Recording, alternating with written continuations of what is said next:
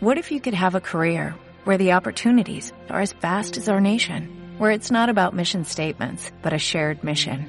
At U.S. Customs and Border Protection, we go beyond to protect more than borders, from ship to shore, air to ground, cities to local communities. CBP agents and officers are keeping people safe. Join U.S. Customs and Border Protection and go beyond for something far greater than yourself. Learn more at cbp.gov/careers.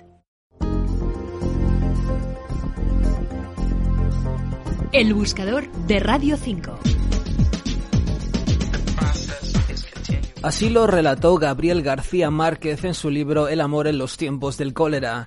Varias veces al año se concentraban en la bahía las flotas de galeones cargados con los caudales de Potosí, de Quito y de Veracruz. El viernes 8 de junio de 1708 a las 4 de la tarde, el galeón San José, que acababa de zarpar para Cádiz con un cargamento de piedras y metales preciosos por medio millón de millones de pesos de la época, fue hundido por una escuadra inglesa frente a la entrada del puerto y dos siglos largos después no había sido aún rescatado.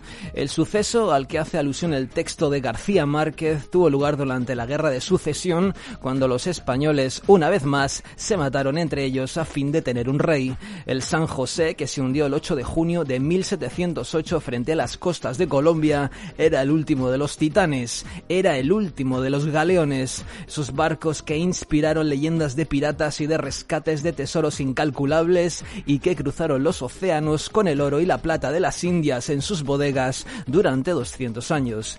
Vayan a www.todoababor.es.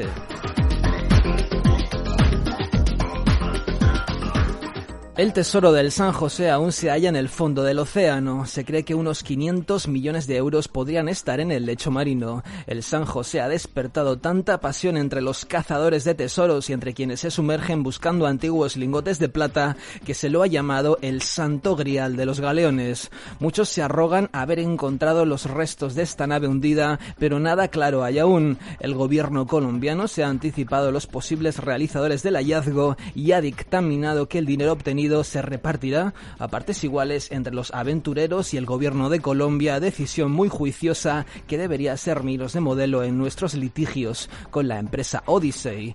Toda la leyenda del San José y sus millones hundidos han sido estudiados por la hispanista estadounidense Carla Ron Phillips en un magnífico libro que acaba de ser presentado por la editorial Marcial Pons. Recuerden la página www.todoababor.es. el buscador Radio 5 con número arroba rtve.es. Para Radio 5, todo noticias, Juan Pablo Arenas.